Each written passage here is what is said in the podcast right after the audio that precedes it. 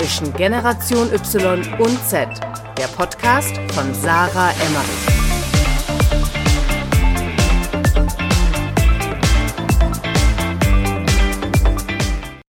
So, bevor es heute mit einer neuen Podcast-Folge bei Zwischengeneration Y und Z losgeht, möchte ich euch darauf hinweisen, dass diese Podcast-Folge unterstützt wird von LinkedIn. Und zwar darf ich euch den niegelnagelneuen LinkedIn-Podcast Network vorstellen. Es ist der erste deutschsprachige Podcast von der Plattform LinkedIn selbst. LinkedIn kennt ihr ja als die Nummer 1 Plattform für Karriere und geschäftlichen Austausch. Und ich freue mich riesig, dass sie jetzt ihren eigenen Podcast ins Leben gerufen haben mit ganz, ganz spannenden Gästen, wie zum Beispiel dem Profifußballer Thomas Müller oder der Bestseller-Autorin Melanie Rabe. Ich freue mich auch auf Gäste, die noch kommen, wie zum Beispiel Luisa Dellert. Es geht in dem Podcast um Themen wie Social Media, Marketing, Politik, Nachhaltigkeit, aber natürlich vor allem die Karriere. LinkedIn wendet sich mit dem Podcast an junge Menschen, die ihre Karriere erst finden und quasi auf der Suche nach dem richtigen Job, dem richtigen Weg in ihrem Leben sind und möchten dann auch in den Gesprächen zeigen mit Leuten, die bereits sehr erfolgreich sind in dem, was sie machen,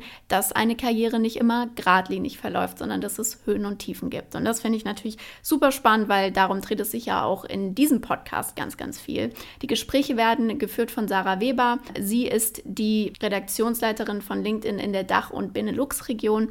Und wenn euch die Themen interessieren und ihr noch mehr Input möchtet, dann hört doch mal in den Podcast rein. Ihr findet den unter Network, N-E-T-T Work. Ich habe ihn euch natürlich auch in den Show Notes verlinkt. Das heißt, da findet ihr natürlich auch den direkten Link. Hört auf jeden Fall mal rein, abonniert den Podcast. Ich wünsche euch ganz, ganz viel Spaß mit dem Input von LinkedIn. Herzlich willkommen zu einer neuen Podcast-Folge bei Zwischen Generation Y und Z. Ich freue mich riesig, dass ich heute im Zoom-Call sitze mit Alina Ludwig. Und Alina, ich habe es dir gar nicht gesagt, aber heute ist tatsächlich der einjährige ähm, Geburtstag von meinem Podcast. Ähm, die Folge wird zwar nicht heute veröffentlicht werden, aber trotzdem äh, ein historischer Tag und es freut mich sehr, dass wir heute endlich eine Folge gemeinsam aufnehmen. Ich stelle dich gleich vor, aber sag gerne mal Hallo. Hallo und es freut mich total, an diesem sehr denkwürdigen, wichtigen Meilenstein dabei zu sein. Wie schön. Hi. Ja, danke dir auf jeden Fall für deine Zeit. Ähm, wir hören uns ja eigentlich eh jede Woche ähm, alleine schon wegen dem Influencer-Marketing-Update. Aber jetzt haben wir uns auch mal die Zeit genommen, eine Folge aufzunehmen.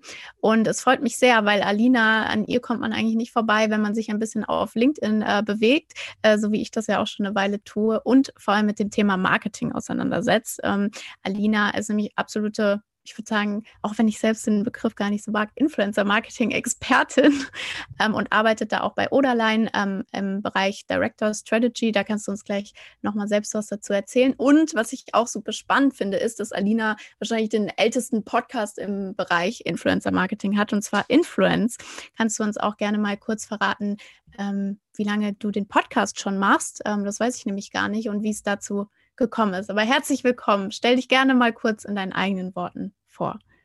Ja, vielen, vielen Dank auch nochmal für die Einladung. Ich freue mich echt, äh, hier zu sein. Wie du es schon gesagt hast, wir haben ja schon öfter jetzt in der letzten Zeit miteinander zu tun, aber das ist nochmal ein ganz ungewohnter neuer Rahmen. Und ähm, ja, ich überlege gerade, wo ich, wo ich anfangen kann. Den Podcast mache ich tatsächlich seit zwei Jahren. Also ich habe jetzt im, äh, im April, glaube ich, mein Jubiläum, mein zweijähriges und steuere auch schon ähm, auf die hundertste Folge langsam zu. Also sie zeigt sich schon am Horizont. Ich bin jetzt, glaube ich, bei Folge 78 oder so. Also da sieht man, was im Laufe der Zeit zusammenkommt. Ich ähm, habe äh, damals mit dem Podcast, wenn ich jetzt mal so ein bisschen an die Ursprünge vielleicht zurückgehe, ähm, angefangen, ähm, aus einem äh, Buchprojekt heraus, an dem ich gearbeitet habe. Also ich wurde mal äh, irgendwann äh, vor mittlerweile fast drei Jahren vom, äh, vom Haufe Verlag angesprochen, ob ich einen Leitfaden zum Thema Influencer-Marketing schreiben will, womit ich in der Zeit auch beruflich schon viel zu tun hatte, in, in ersten Zügen, würde ich sagen.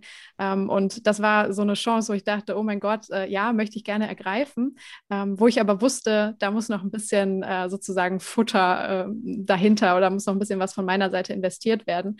Ähm, um wirklich ein, ein, tolles, allgemeingültiges Werk zu schreiben. Es sollte so ein Einsteigerleitfaden sein.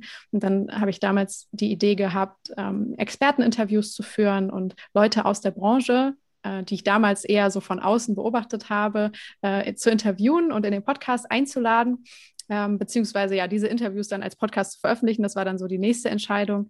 Und äh, so ist er dann vor ja mittlerweile fast zwei Jahren während der Buchrecherche sozusagen an den Start gegangen.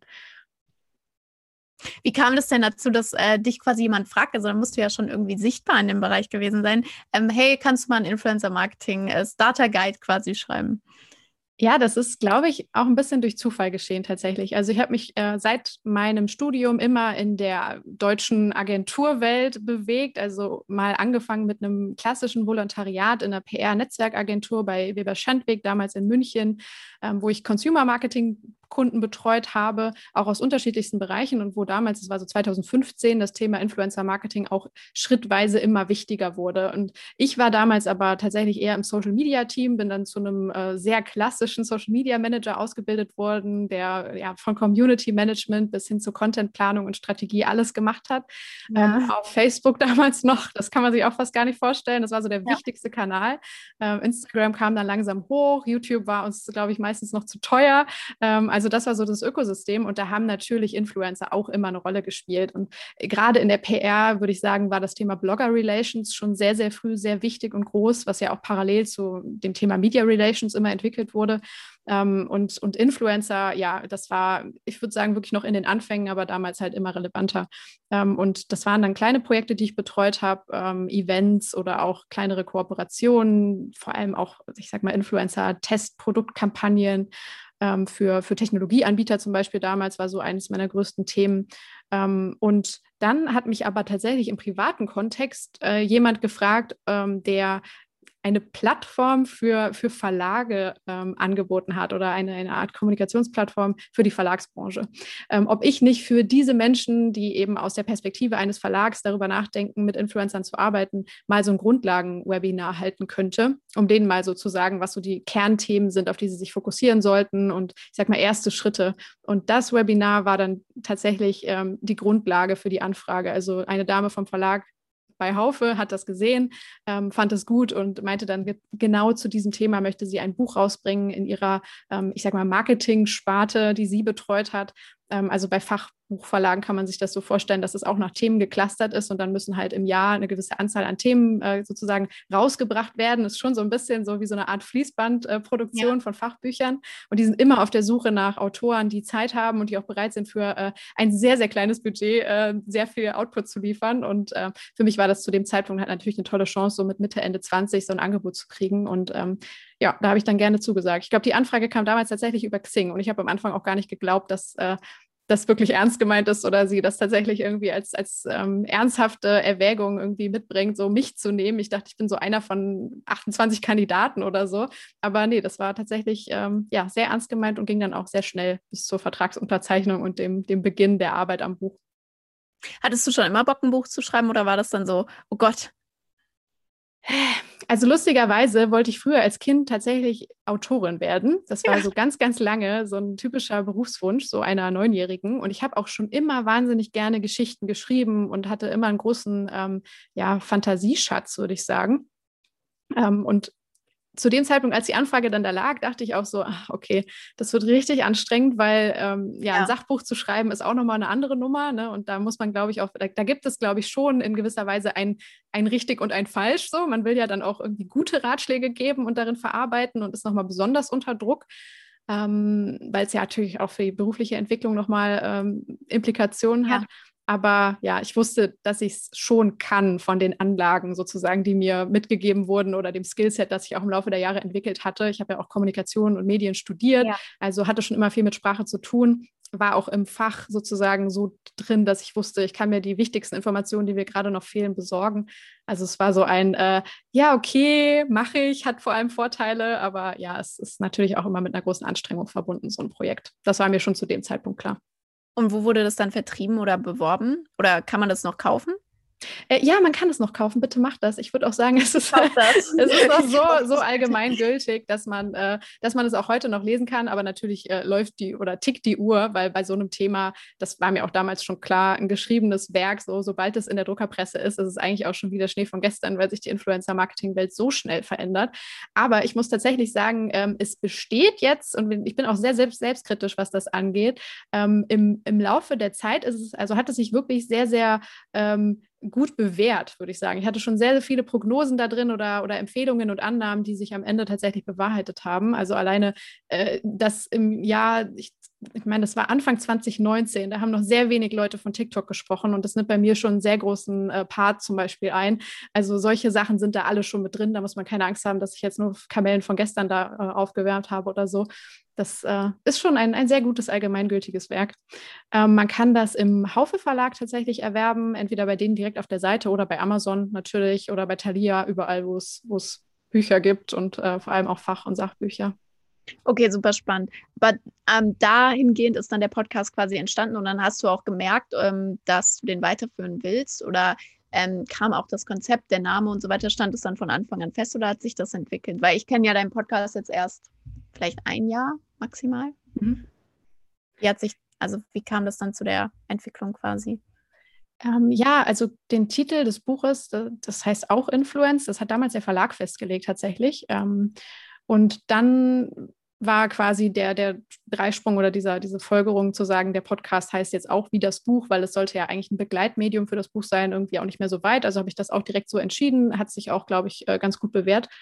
Ähm, und am Ende ähm, habe ich, ich glaube, 15 Interviews tatsächlich für die Recherche verwerten können. Also ich habe es dann geschafft, in den drei Monaten äh, ab dem Start des Podcasts sozusagen oder ab der Arbeit daran bis zum, ich sag mal, zur Deadline der Abgabe des Manuskripts äh, 15 Interviews zu führen und habe es dann aber wirklich äh, sehr, sehr genossen oder habe die, die Vorteile tatsächlich ähm, ja einfach am eigenen Leib zu spüren bekommen. Ne? Für mich ist der Podcast vor allem eine tolle Möglichkeit, mein eigenes Netzwerk aufzubauen, eine tolle Möglichkeit, selber zu lernen und auch immer so ein bisschen am, am Zahn der Zeit zu bleiben. Du wirst es selbst wissen, es ist manchmal sehr schwierig, bei der Schnelllebigkeit der Branche wirklich immer up-to-date zu bleiben. Und das geht eigentlich nur über einen persönlichen Austausch. Also das habe ich zumindest so festgestellt, äh, indem man mit Leuten spricht, die von ihren Erfahrungen oder den aktuellen Projekten berichten, von den Dingen, die gut laufen, die nicht so gut laufen.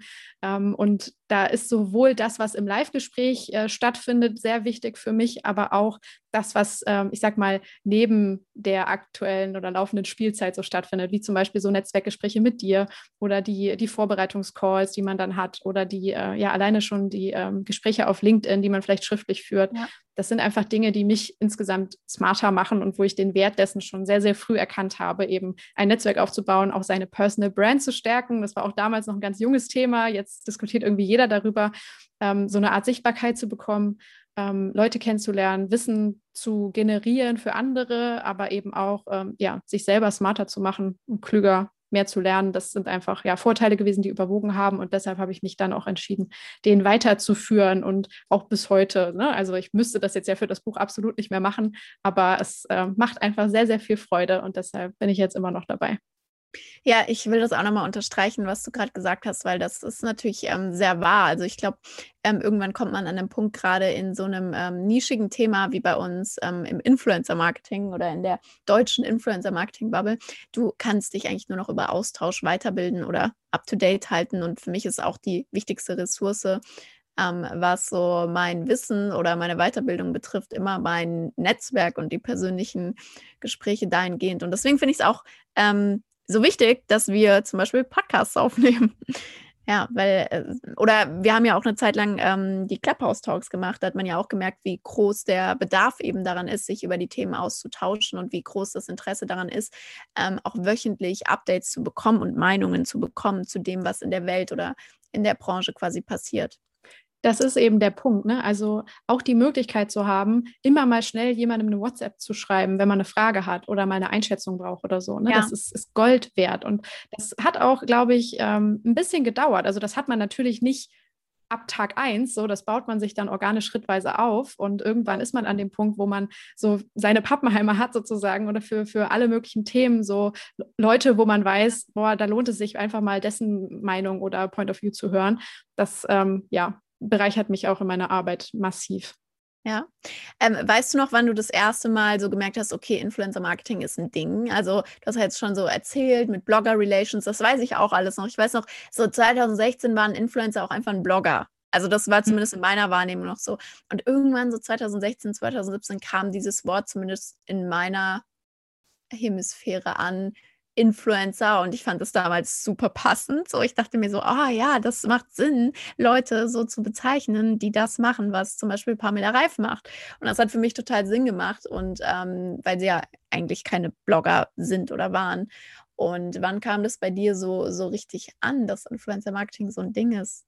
Oder das Wort auch? Also die Bedeutung wurde mir, glaube ich, nochmal in ganz besonderer Form klar, als wir tatsächlich damals bei Weber Schendweg, der Agentur, die ich erwähnt habe, ähm, das erste Mal jemanden explizit für dieses Thema eingestellt haben. Das war ähm, die liebe Annalena, die auch schon mal in meinem Podcast zu Gast war, in Folge 1 tatsächlich, ähm, weil ich habe sie auch extra für die erste Folge ausgewählt, weil sie die Person war, die mir das ganze Feld eigentlich näher gebracht hat aus ihrer persönlichen Geschichte heraus, weil sie in der ganz, ganz frühen Generation damals bei Mediakraft angestellt war, die ja so, ich sag mal, dem klassischen Influencer-Marketing so ein bisschen den Weg bereitet haben in Deutschland, damals noch über die YouTuber vor allem. Ne? Das war so ein berühmtes Multi-Channel-Network, was es heute in der Form eigentlich fast gar nicht mehr gibt. Ähm, aber ja, die einfach sehr, sehr früh äh, Dinge ausprobiert haben, getestet haben, Tatsachen geschaffen haben und einfach mal gemacht haben. Und ich glaube, da waren es dann so Köpfe wie ein Julian Bam zum Beispiel, die mich irgendwie total früh begeistert haben und die auch gezeigt haben, dass man ähm, ja, dass man Marketing und diese, diese Art kreative Energie, die damals vor allem in, in YouTube-Influencern oder in YouTubern steckte, äh, tatsächlich verbinden kann, ohne dass es irgendwie creepy oder cringy ist oder so, sondern auf eine Art, die irgendwie beiden was bringt, so, ne? Der, der Markenwelt, aber auch der, der Influencer-Welt. Und ich glaube, glaube, das waren so die Momente oder die ersten Schritte, die ich damals ähm, mit der Szene hatte und die mich da irgendwie ja ein Interesse haben entwickeln lassen. Okay, und du hast ja jetzt ähm, gesagt, du, du hast quasi so typisch ähm, das auch gelernt mit Social Media Management und so weiter, damals auch auf Facebook. Und ähm, das kenne ich auch alles. Also ich habe äh, ja auch so Learning by Doing, äh, man wird dann so reingeschmissen, ähm, quasi Facebook Management, Instagram Management und so weiter und so fort. Ähm, wo hast du dann gemerkt, okay, ähm, am meisten Bock habe ich aber auf das Thema Influencer Marketing oder wie kam es dann dazu? Hat sich das so durch deine Arbeitgeber oder durch deine Aufträge oder wie hat sich das entwickelt? Ich würde sagen, so eine echte Begeisterung für das Thema habe ich erst durch das Buch entwickelt. Also das war früher bei der, bei der klassischen Arbeit im Agenturkontext immer ein Thema, das man auch mitgemacht hat, aber was eher so ein Randthema war für mich. Und ich muss sagen, ich äh, stand und stehe, das weißt du ja auch, eigentlich so wie du, der Influencer-Welt immer so ein bisschen ambivalent gegenüber. So ja. ich sehe die, die coolen, positiven Kräfte, die da wirken, ne? Und das, das was wirklich Spaß macht. Aber ähm, damals hat vor allem, ich sag mal, die, die negative Wahrnehmung der Szene noch überwogen. Ähm, ich glaube auch, weil ich noch nicht ganz so tief drin war, um vor allem auch die, die guten und positiven Seiten zu sehen. Ähm, also ich ja, war wirklich so ein bisschen, ich weiß auch nicht, so ein bisschen skeptisch. Mir war das alles zu oberflächlich, zu shiny, zu sehr auf äh, ja, ich weiß auch nicht, äh, platte Produktwerbung irgendwie ausgerichtet. Und heute weiß ich, das ist, ist es auf jeden Fall an vielen Stellen, aber es gibt eben auch sehr viele Leute, die es richtig gut machen und ähm, wo wirklich was, was Tolles entstehen kann, was sowohl für Creator als auch für Marke als auch für Follower irgendwie was, was Cooles ist, was die Welt bereichert. So.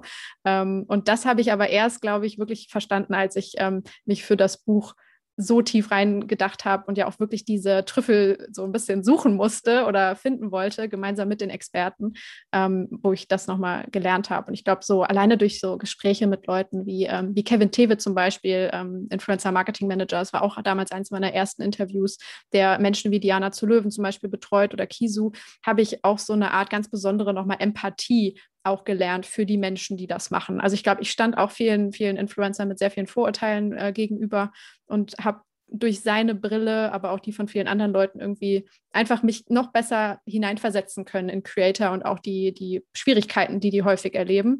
Ähm, aber ja, trotzdem so, ne, wo ich heute stehe, so ich glaube, ich habe eine sehr realistische Wahrnehmung der, der Szene und ähm, habe immer noch Spaß daran, aber äh, ja, ich glaube, man kann auch nicht alles abfeiern, was passiert.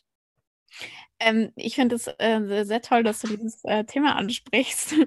ähm, warum glaubst du, ist das denn so, dass Influencer so verpönt waren und auch immer noch zum Teil sind? Also warum wird das Thema Influencer sein so abgetan in der Gesellschaft?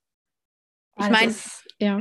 ja, aber weißt du so, ich verstehe das immer nicht, weil ich meine, also Prominente, so egal ob die bekannt sind für, weil sie Schauspieler sind oder weil sie einfach nur bekannt sind, ähm, haben ja auch eine Daseinsberechtigung. Also total logisch ähm, für jeden, so irgendwelche Promis im Fernsehen, die in irgendwelchen Shows sind. Ähm, warum Influencer nicht?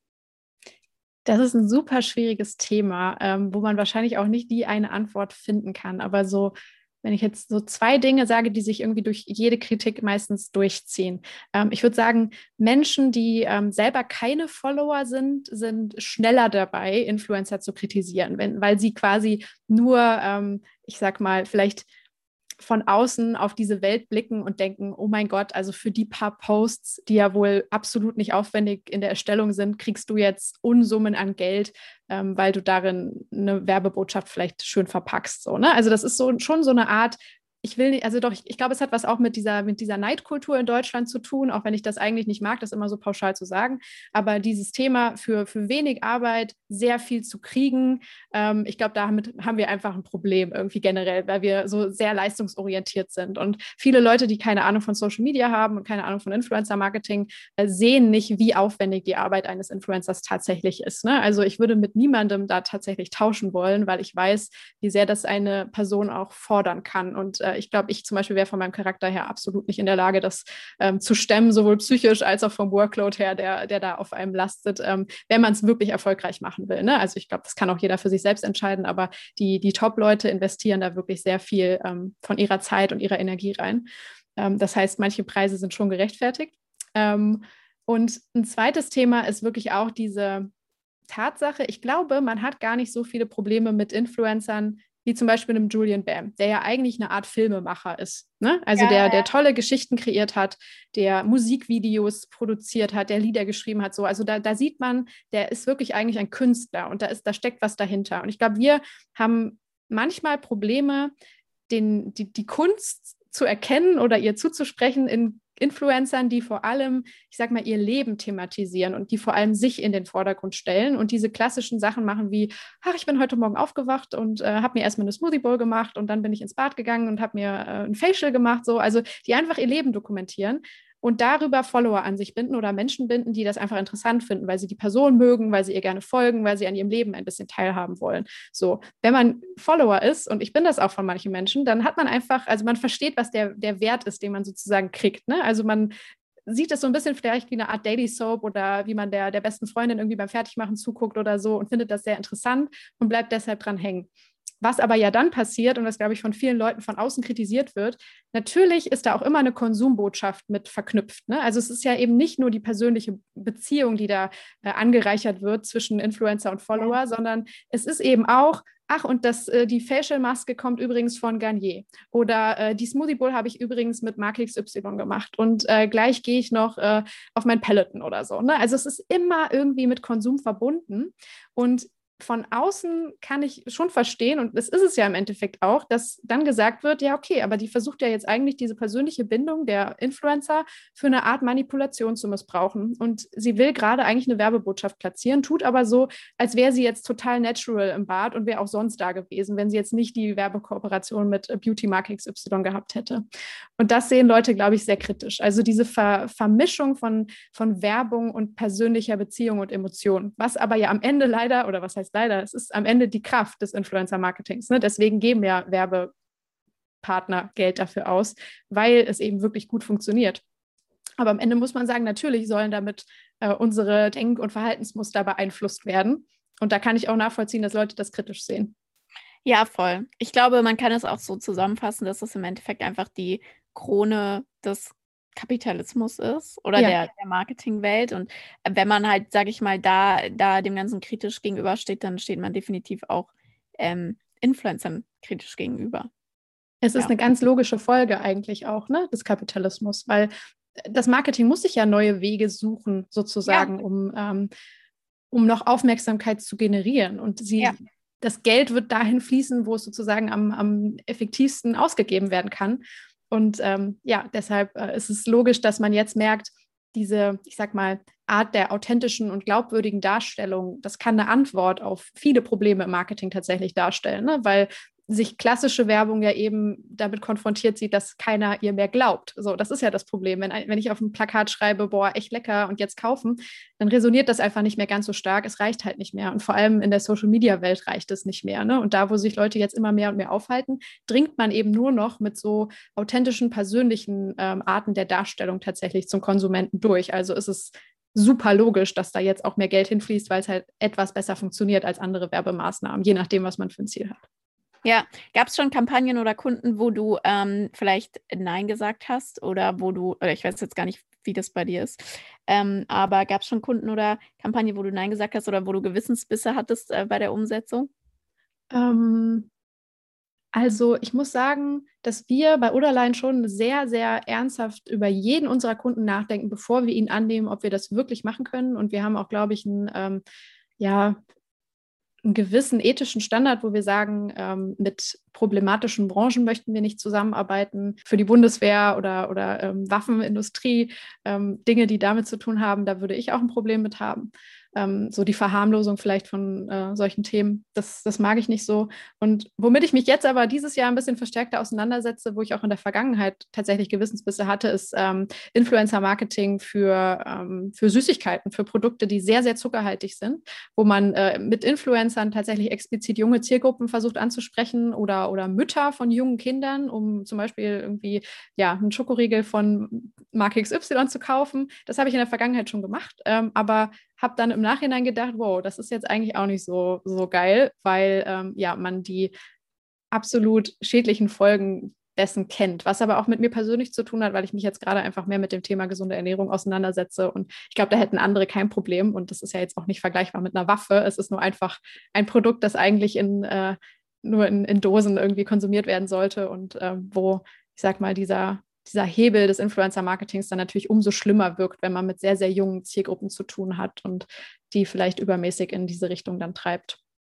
Ja, voll. Also I feel you. Ich hatte jetzt auch wieder eine, eine, Marketingkampagne mit meiner Meinung nach einem Produkt, also ein Produkt, was ich niemals kaufen würde und konsumieren würde, weil ich es einfach als ähm, als Bullshit oder Zucker, Zuckermilch be äh, bezeichnen würde, wo ich einfach gesagt habe, ich will damit im Marketing nichts zu tun haben. Ich will nicht die Person dahinter sein, die, die da eine Marketingkampagne gemacht hat oder mitgesteuert hat oder mitkonzipiert hat. Ähm, ah, ich muss aber auch sagen, echt manchmal, also so einmal im Monat habe ich so generell den Gedanken, okay, Marketing, wer sind eigentlich so meine Kunden? Ähm, stifte ich damit Sinn ähm, über den Kapitalismus quasi heraus? Ähm, ich glaube, das sind so also wenn man, wenn man jetzt nicht völlig abgebrüht ist, sind das so Fragen, die man sich hoffentlich, wenn man Marketer ist, auch immer mal wieder stellt. Hoffe ich zumindest. Ja, also da sprichst du mir total aus der Seele. Ich habe auch das Gefühl, dass in mir immer so zwei Stimmen ähm, ja. schreien oder so, weil äh, ja, ich glaube, wenn man, wenn man ein, Mensch ist, der gerne über den Tellerrand blickt, über den eigenen und der auch selbst sehr viel reflektiert, was ich glaube, was sehr wichtig ist tatsächlich für einen guten Marketer, ähm, dann ist man unweigerlich in der Situation, dass man äh, seine eigenen Handlungen total oft hinterfragt. Ne? Und andererseits, also das ist quasi so diese, diese Seite von mir, so die sehr aware ist, so ja. dieses schlimme Wort, ähm, die oh, auch sich sehr für Politik interessiert oder für gesellschaftliche ja. Themen und die immer wieder schaut, wie kann auch mein Handeln im Kleinen äh, langfristig halt vielleicht einer negativen Entwicklung oder so Vorschub leisten. Ne? Das ist ja, damit müssen wir uns, glaube ich, konfrontieren lassen, ähm, weil Marken einfach einen wahnsinnig verantwortungsvollen äh, Part übernehmen, finde ich, ja, in, der, in, der, Öffentlichkeit, ne? weil sie einfach ähm, dazu beitragen, was gesehen wird, was als normal erachtet wird, zum Beispiel, was gewisse ja. Normen sind oder Werte, die transportiert werden oder auch weitergetragen werden dann innerhalb der Gesellschaft, weil sie kommunizieren. So, ne? Dadurch müssen wir uns immer hinterfragen, wie kommunizieren wir und was, was senden wir dann damit raus in die Welt und was hat das für Folgen. Ähm, und andererseits bin ich aber auch irgendwie einfach sehr, sehr gerne in dieser Branche, weil ich mich sehr ja. gerne kreativ ausprobiere, weil ich äh, sehr gerne mich in, in andere Menschen hineinversetze und überlege, boah, was, was, was bewegt die denn und was würde sie denn vielleicht ähm, umstimmen oder ähm, wie kann ich vielleicht zu ihnen durchdringen und irgendwie relevant in ihrem Kontext, in ihrer kleinen Welt, in ihrer Bubble sein oder so. Also das ist ja auch so eine Art wissenschaftliches Vorgehen manchmal, ne? oder so eine Art äh, intuitives Vorgehen auch, ähm, wo man eben mit Daten und mit Intuition zusammen irgendwie eine Art Strategie entwirft oder einen Plan und dann versucht, ihn in die Tat umzusetzen. Und das ähm, macht man halt meistens dann auch für Marken, mit denen man jetzt sich vielleicht nicht 100% selbst identifizieren kann. Wo ich aber auch sagen muss, so, so wer bin ich, anderen vorzudiktieren, wie sie ihr Leben zu führen haben oder so. Ne? Ich glaube, ich muss mich in meinem, in meinem Kosmos damit arrangieren und ähm, immer wieder neu ausloten, mit was kann ich mich jetzt noch äh, ja, wohlfühlen und wo sage ich, nee, sorry, aber das kann ich persönlich nicht mittragen. Und ich glaube, gerade beim Thema Ernährung, da bin ich gerade selber persönlich an einer ganz entscheidenden oder spannenden Stelle so in meinem eigenen Denkprozess, weil äh, ich selber wahnsinnig gerne Süßigkeiten esse und auch als Kind, ich durfte alles essen und machen und weiß auch, dass es, ähm, dass es geht, dass man dann trotzdem noch auf einen guten Pfad zurückkommen kann sozusagen und, äh, äh und sehr gesund lebt. Also es ist quasi nicht alles verdorben damit, ähm, aber natürlich, ähm, ja, ist es einfach mittlerweile auch, man darf auch nicht zu häufig von sich selbst ausgehen, sondern muss es vielleicht manchmal auch ähm, übertragen auf, auf andere Leute und ja, sehr viel mit einbeziehen in diese Überlegung. Aber ich bin genauso wie du da. Ja, also ich sehe das auch, wie du das, ähm, ja, quasi Marken sehr viel Verantwortung für die Gesellschaft haben. Gerade so Love Brands, also ich meine, jeder wurde bestimmt in seinem Leben irgendwie von Coca-Cola beeinflusst. Ähm, weil es einfach so eine starke Brand ist. Andererseits hat trotzdem jeder von uns die Entscheidung ähm, für sein eigenes Leben. Und zum Beispiel, ich trinke halt, also als Kind fand ich Cola toll. Jetzt würde ich es halt nie nicht mehr trinken. Also trinke es auch nie. Und ähm, dementsprechend hat, glaube ich, jeder von uns auch selbst einfach die Verantwortung für sich und Entscheidungen zu treffen und sich aufzuklären und aufgeklärt zu, zu werden. Ähm, um mal zu den schöneren äh, Themen zu kommen, was war denn so bisher, ähm, keine Ahnung, aus fünf Jahren Influencer-Marketing äh, dein absolutes äh, Highlight oder eine Highlight-Kampagne vielleicht, die ihr auch umgesetzt habt mit Influencern? Ach, gute Frage. Ich glaube, da würde ich wahrscheinlich tatsächlich auf die die jüngste Kampagne gehen, die ich bei Oderlein umgesetzt habe, ähm, weil die einfach so schön zu erzählen ist oder äh, so, so sehr schnell und kompakt war. Ähm, das ist der 5G Jump. Ich weiß nicht, ob ihr da, äh, ob du das schon auf LinkedIn oder so verfolgt hast, ob du den kennst, aber jeder, der ihn nicht kennt, ähm, wir haben für Vodafone im Endeffekt das Briefing auf dem Tisch gehabt. Ähm, bitte macht 5G, die Technologie, greifbar für den Konsumenten, so was das in seinem äh, Leben irgendwie verändert oder bewirken kann, weil wir sehr häufig so über Industrie 4.0 in dem Kontext gesprochen haben und das manchmal so ein bisschen außerhalb der, der eigenen äh, Lebensrealität stattgefunden hat. Ähm, es sollte aber eben auch in sehr kurzer Zeit, also am besten in 15 Sekunden erklärbar sein oder verstehbar, wo der Vorteil liegt und, und auch noch Aufmerksamkeit im, im Social Media Feed generieren. So. Und das war erstmal so die, der Rahmen und dann war die Grundidee, ähm, wir, wir zeigen die Downloadgeschwindigkeit von zum Beispiel Filmdateien oder Serien oder Spielen, die ich runterladen will, die mit äh, 5G tatsächlich in wenigen Sekunden einfach möglich ist. Riesige Datenmengen können in wenigen Sekunden gedownloadet werden. Ähm, wir demonstrieren diese Geschwindigkeit, indem wir ähm, Influencer von Hochhäusern springen lassen und im Rahmen äh, dieses Sprungs, im Laufe dieses Sprungs, äh, einen Film oder eine Serie downloaden lassen. Und wenn sie unten sind, im freien Fall quasi gestoppt, ist der Download fertig. So, das war die Grundidee. Also 5G Jump haben wir das Ganze genannt.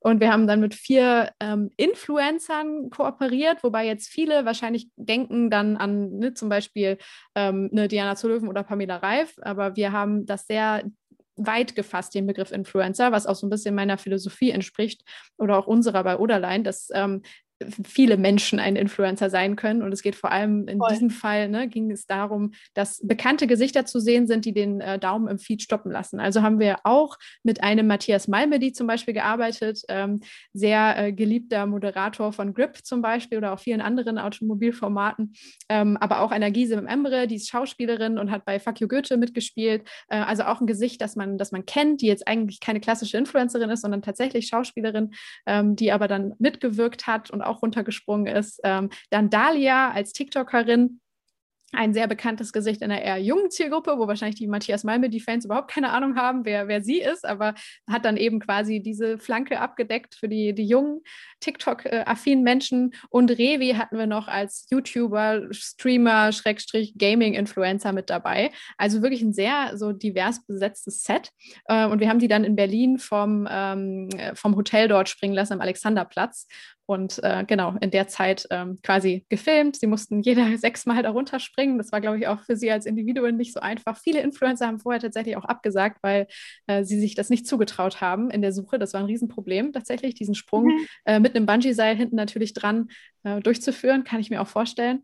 Ähm, und das alles haben wir dann ähm, ja in kleinen 15 Sekunden äh, sozusagen eingesammelt. Ähm, jeder Creator hat so seinen 15 Sekunden bekommen, aber auch nochmal in längerformatigen Behind-the-Scenes-Formaten und haben das dann so ähm, ja, mit Media unterstützt nochmal ähm, ausgesteuert. Ähm, auf sowohl den Influencer-Kanälen natürlich organisch hochgeladen, als aber auch als Ads auf den unterschiedlichsten ähm, digitalen Plattformen. Und für mich ist das so schön, weil da so viele Aspekte mit drin sind. Ne? Es ist eben nicht das klassische, ich sende ja. ein Produkt an Influencer XY, er macht einen Post und dann äh, ja, hören wir uns nie wieder, sondern ähm, da wurde mit Revi zum Beispiel auch tatsächlich ein, eine Art Markenbotschafter von Vodafone wieder aktiviert, der schon häufig mit der Marke kooperiert hat. Äh, Matthias Malme, die genauso, aber dann auch nochmal zwei frische Gesichter. Wir hatten für, für jede Zielgruppe so einen Vertreter, sozusagen ein Gesicht, eine sehr gemischte Gruppe, die aber trotzdem sehr schön miteinander interagiert haben, die sich auch dort getroffen getroffen haben und auch im Behind the Scenes miteinander kommuniziert haben.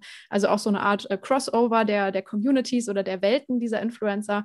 Wir haben eben ja auch Leute aus unterschiedlichsten Bereichen genommen, auch Moderatoren, auch eine Schauspielerin und nicht nur die, die Social Media Stars und haben dann eben das alles nicht nur auf, auf die ähm, Wirk- Räume der Influencer beschränkt, sondern haben dann mit Media dafür gesorgt, dass es wirklich gesehen wird, dass es rauskommt und nicht in dieser organischen Reichweite von 20 Prozent hängen bleibt, sondern ähm, alle Follower erreicht und auch alle Leute, die sich mit den Inhalten und Kontexten tatsächlich auseinandersetzen, ähm, haben hinterher auch äh, Brand Uplift Study und so mit dabei gemacht. Ich weiß jetzt gerade nicht den genauen Wert, aber da hat man auf jeden Fall einen schönen Uplift gesehen in der Markenwahrnehmung, ähm, in der Zielgruppe, die, äh, um die es da ging. Und ähm, ja, haben, glaube ich, da einfach einen sehr schönen runden Case hingelegt. Ist jetzt auch der, den ich am meisten im Gedächtnis habe, aber der irgendwie allein durch diese Vielfalt der, ähm, der Dinge, die ich gerade beschrieben habe, irgendwie für mich ein sehr positives Beispiel ist. Okay, für jeden, der jetzt nicht so äh, krass in dem Thema drin ist wie wir, ähm, wenn du jetzt so eine Influencer-Marketing-Kampagne, wie du es vorhin beschrieben hast, oder war das klar, dass es eine Influencer-Marketing-Kampagne sein soll, als ihr das auf dem Tisch hattet? Ja. Ähm, naja, also ich glaube, es war kein Mandatory, aber wir denken tatsächlich sehr, sehr häufig ähm, immer in dieser Influencer-Schiene, ähm, weil sie natürlich das Gesicht sind, das am Ende für Aufmerksamkeit und Relevanz sorgt. Ne? Also warum bleibe ich im äh, Feed vielleicht äh, hängen und schaue mir das Video an? Bestimmt nicht, wenn ich da irgendein No-Name-Model sehe, das äh, gerade diese Sachen anzieht, um jetzt gleich runterzuspringen oder im freien Fall ist, sondern wenn es eine Person ist, die ich irgendwie kenne, wo ich so denke, hm, was macht denn der Matthias da so? Und dann bleibe ich hängen und gucke weiter. Ne? Also das war, glaube ich, so ja. der Ansatz, dass wir Influencer als Gesichter, als Markenbotschafter und vor allem als Daumenstopper häufig sehen. Okay, und wenn äh, du jetzt sowas auf dem Tisch hast, wie kommt man dann auf diese Idee? Also brainstormt ihr, dass ich mal so, ich würde gerne mal so ein, äh, für unsere Zuhörer und Zuhörerinnen vor allem auch, ähm, äh, so verstehen den Prozess, ähm, weil du gehörst, wie gesagt, da auch für mich äh, auf jeden Fall zu den absoluten äh, Pros im, im, deutschsprachigen Raum. Ähm, wenn du jetzt so eine Influencer-Marketing-Kampagne konzipierst quasi, ähm, wie ist dann die Ideenfindung? Wie fügt sich das zusammen? Hast du da so ein paar Steps?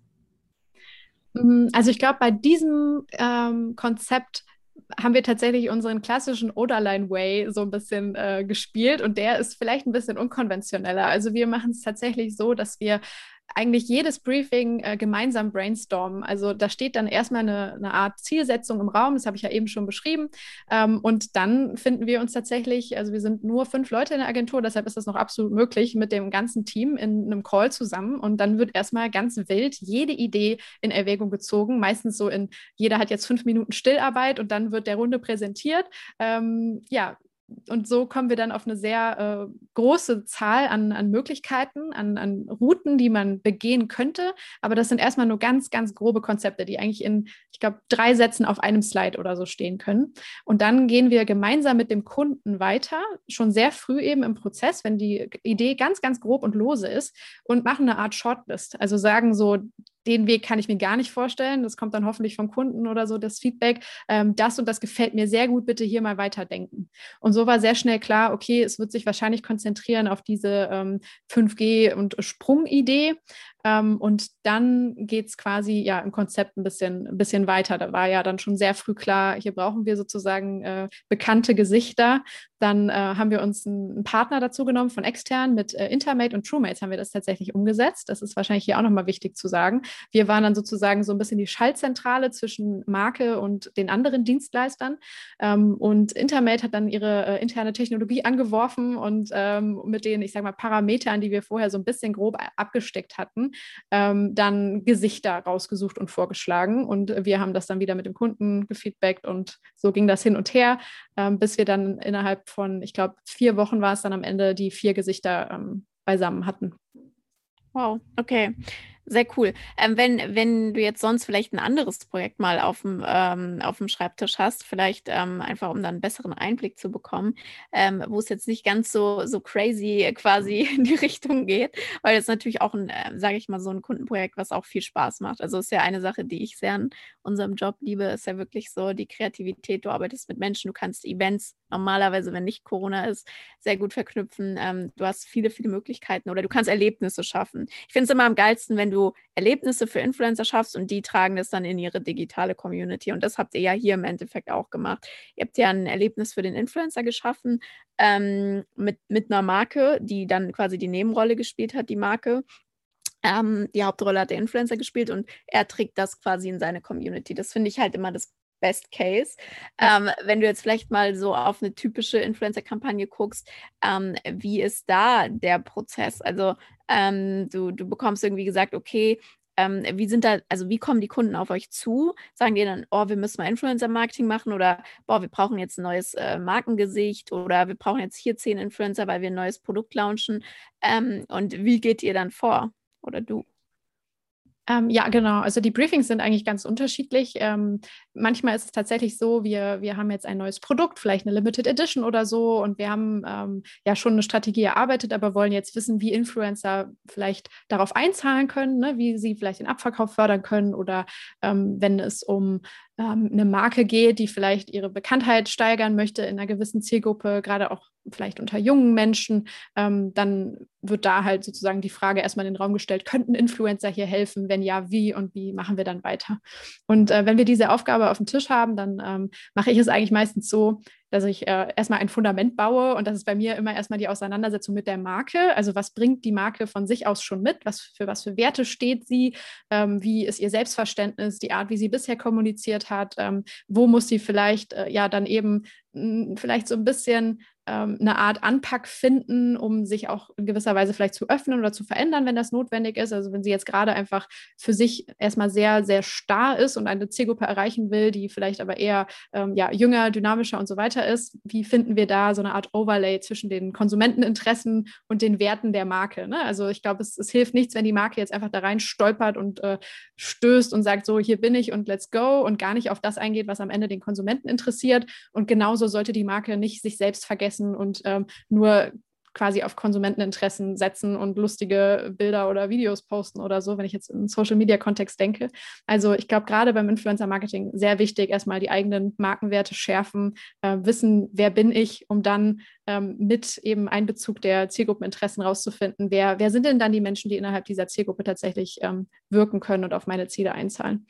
Ähm, ja, ich glaube, wichtig auch so Themen wie ähm, wirklich eine, eine, gute Zielsetzung, die man auch wirklich, äh, ja, ähm, auf die man sich auch irgendwann mal festlegen muss. Ich glaube, du kennst das. Sehr häufig erwarten ähm, Marken von Influencern immer alles. Also sie sollen für eine Awareness sorgen, sie sollen hochqualitativen Content liefern, ja. sie sollen aber auch den Abverkauf fördern, ähm, kreativ sein und so weiter. Und da muss man ganz ehrlich sagen, das geht nicht. Also ich muss Influencer anhand eines bestimmten Ziels auswählen. Nicht jeder Influencer kann sehr, sehr gut auf Conversion einzahlen und verkaufen sozusagen. Und nicht jeder Influencer ist ein toller Storyteller, der vielleicht eine hochemotionale Botschaft transportieren kann. Also ich muss wirklich wissen, was ist es denn, was die Marke will und dann die Leute wirklich, also nur so kann ich die Leute finden, die das auch wirklich liefern können. Ähm, das heißt, ne, auch sowas wie Ziele klar definieren, KPIs festlegen, auch vorher, so, was ist es denn am Ende, was ich wirklich will? Gerade bei dem Thema, äh, ich möchte vielleicht ähm, meine Marke beliebter machen in einer gewissen Zielgruppe so oder ne, meine Marke bekannter machen so, dann geht es nun mal fast nicht anders, als dass ich parallel auch eine Brandlift Study oder so mache, um zu schauen, hat es denn am Ende funktioniert. Ich könnte es natürlich vielleicht noch ableiten aus äh, der Reichweite, die ein gewisser Post erzielt hat oder so oder aus dem Sentiment, aus den Kommentaren, aber all das muss ich halt am besten vorher definieren, damit ich nicht am Ende so ein bisschen rätsle und überlege, hat es denn jetzt geklappt oder nicht. Also ja, eine sehr realistische und ähm, nachvollziehbare ähm, KPI-Auflistung, finde ich auch noch ganz wichtig. Ja, und auf der Basis plus noch ähm, Zielgruppeninformationen ähm, muss ich mir so eine Art vielleicht Checkliste für den, ähm, den Perfect Match Influencer basteln. Ne? Also so, wie soll der Influencer sein? Auf welcher Plattform sollte er am besten kommunizieren? Welche Zielgruppe soll er ansprechen? Für welche Themen soll er oder sie stehen?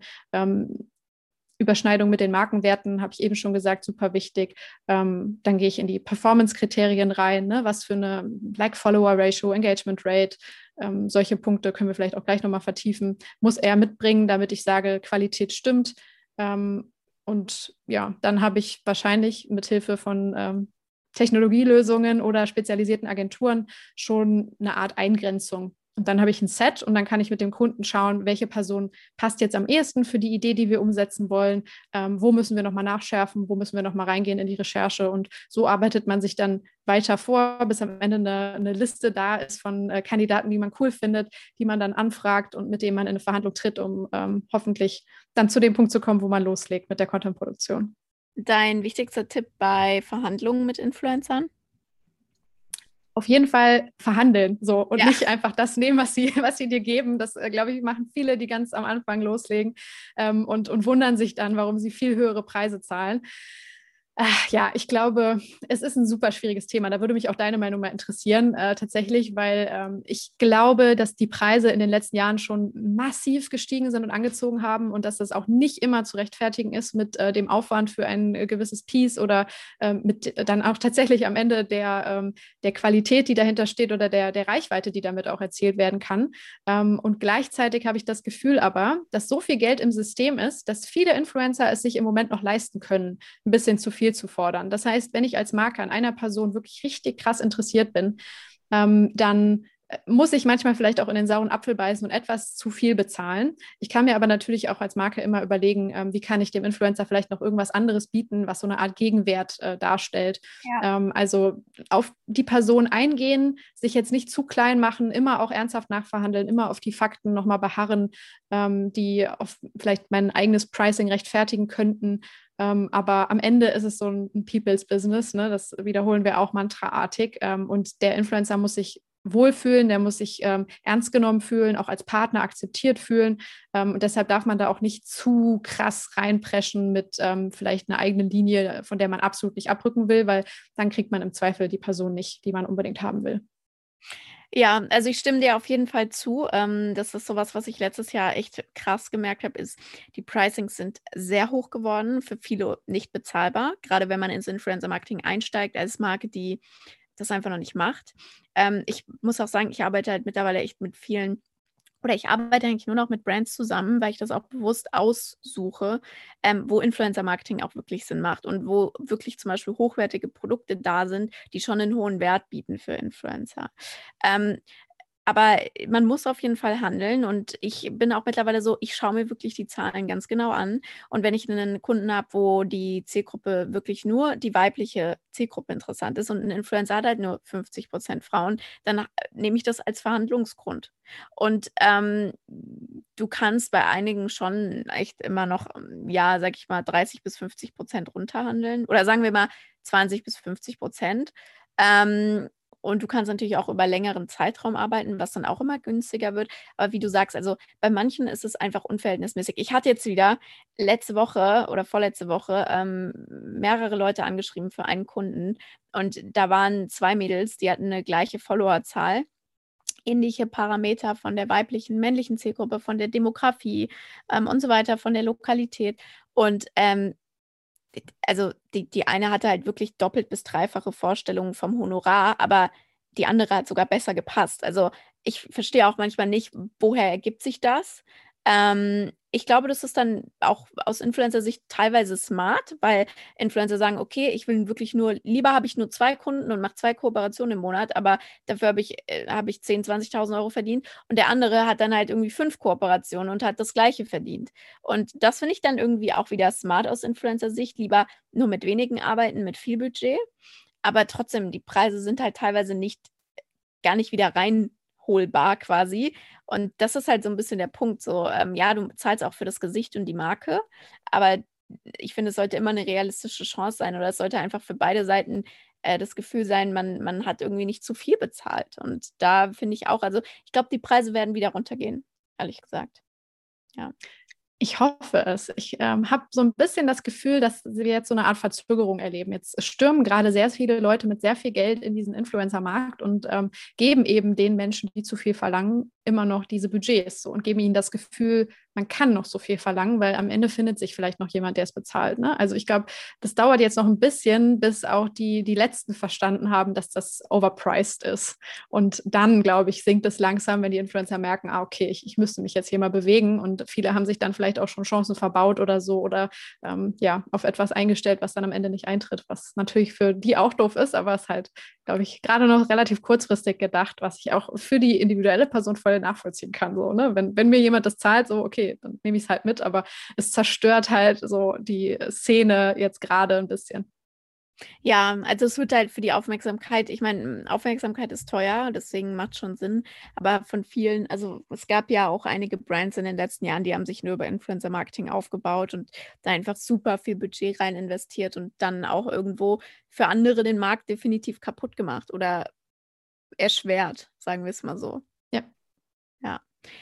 Okay, wow. Auf jeden Fall viel Input zum Thema ähm, Influencer-Kampagne. Was würdest du denn sagen, ähm, hat sich am krassesten verändert in den letzten fünf Jahren im Bereich Influencer oder Influencer-Marketing?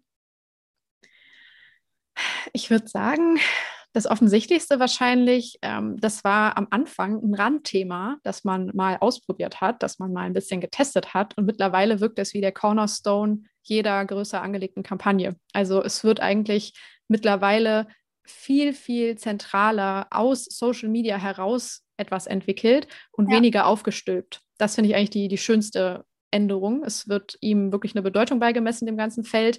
Und ähm, man muss viel, viel weniger erstmal, ich sag mal, Grundlegendes erklären, rechtfertigen.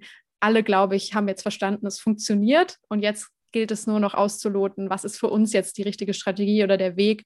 Und ich glaube auch sowas wie Sensibilisierung für die Schnelllebigkeit ist nochmal ganz wichtig, aber das finde ich eigentlich die schönste Veränderung. So, es ist jetzt einfach ein zentraler Pfeiler im Marketing geworden.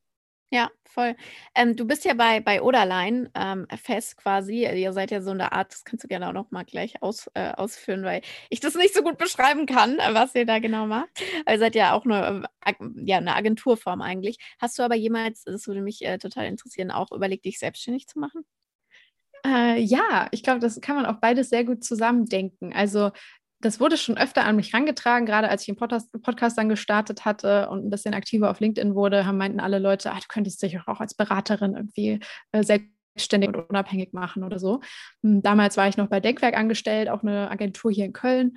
Und ich wusste aber, dass das für mich jetzt zu diesem Zeitpunkt noch nicht das Richtige ist. Also ich schließe das gar nicht aus für die Zukunft, aber ich bin schon jemand, der ähm, gerne, ich sag mal, so eine Art abgesteckten Rahmen hat. Noch nicht mal unbedingt diese Sicherheit, aber so dieses Feld, so ich habe irgendwie ein Team, so mit dem ich fest arbeite. Ich habe einen Vertrag und äh, muss quasi ähm, ja, ich weiß auch nicht, muss nicht ganz, ganz frei schwimmen in diesem großen Feld. So, ich glaube, ich könnte das, aber es würde mich einfach persönlich gerade irgendwie nicht glücklich machen.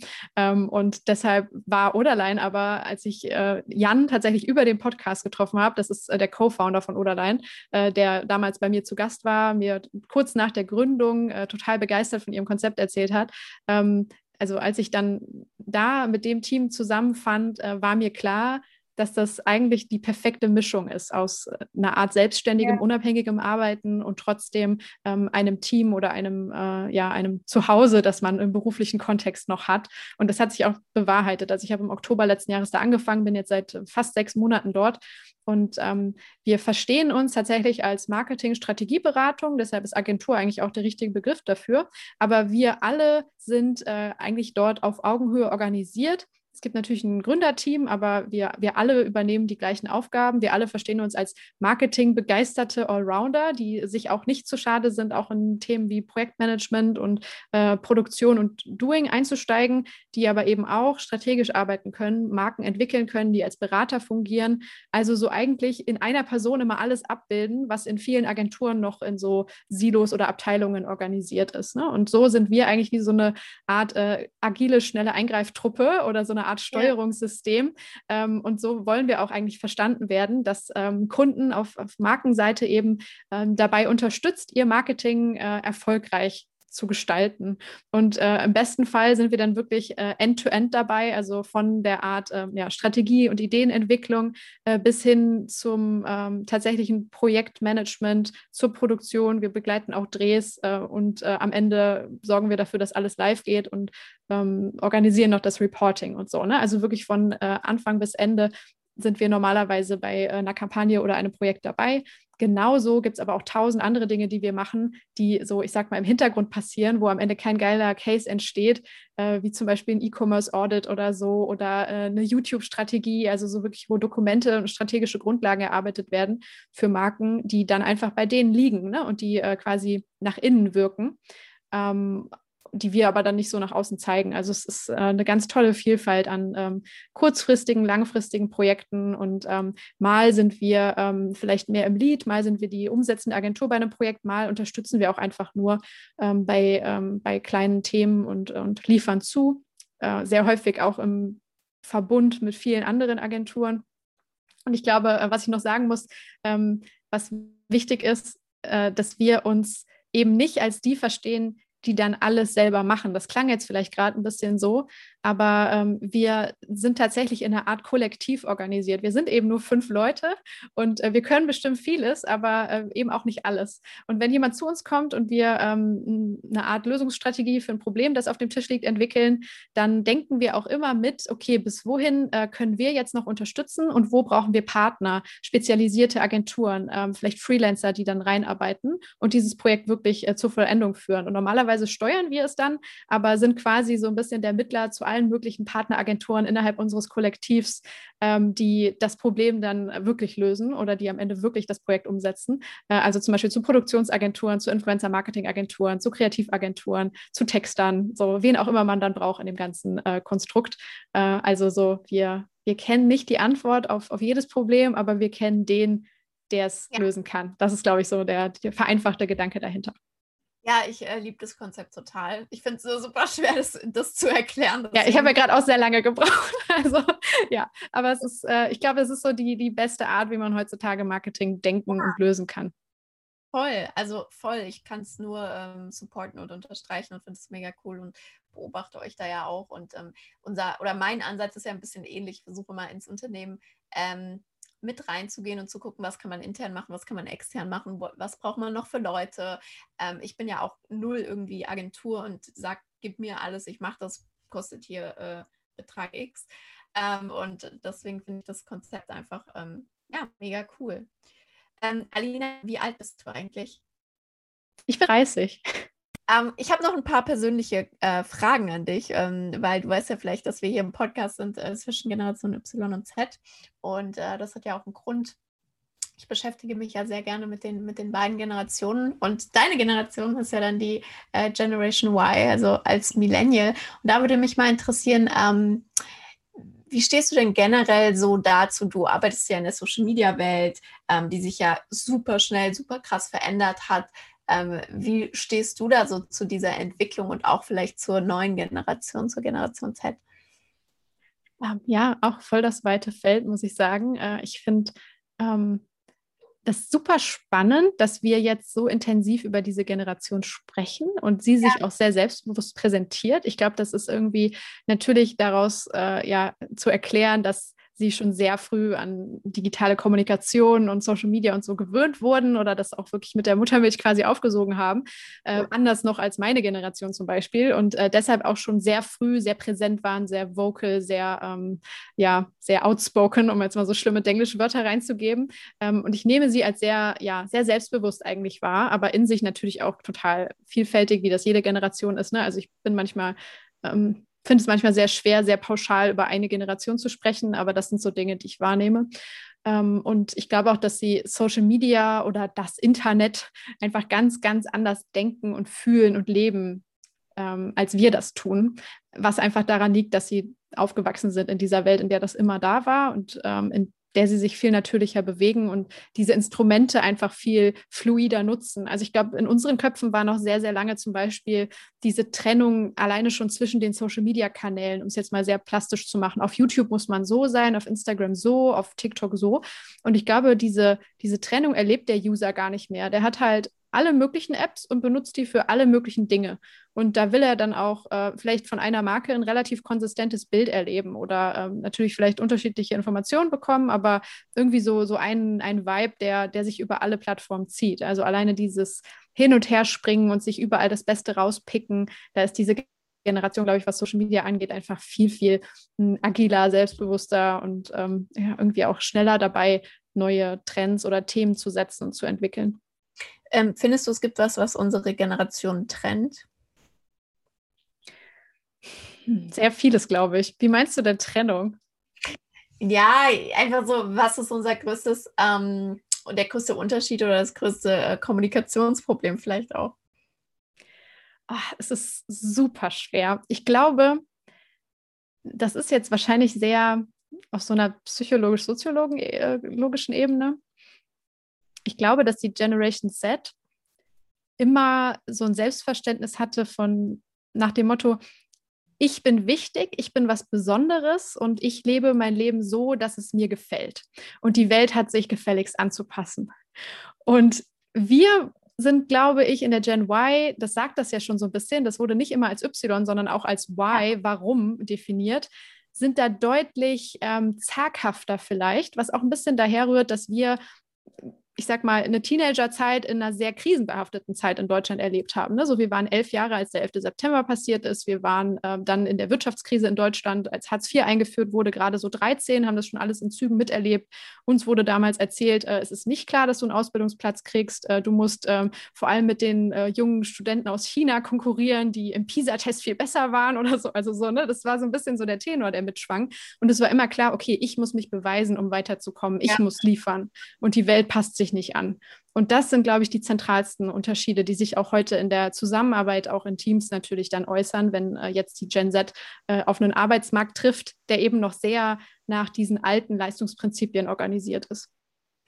Wow, wirklich, wirklich Chapeau an dich, Alina, weil du hast es so cool ausgedrückt und ich habe das so auch noch nie gehört und ähm, du hast komplett recht. Also ähm, kann ich auf jeden Fall nur unterschreiben. Wie du sagst, man kann nicht immer pauschalisieren.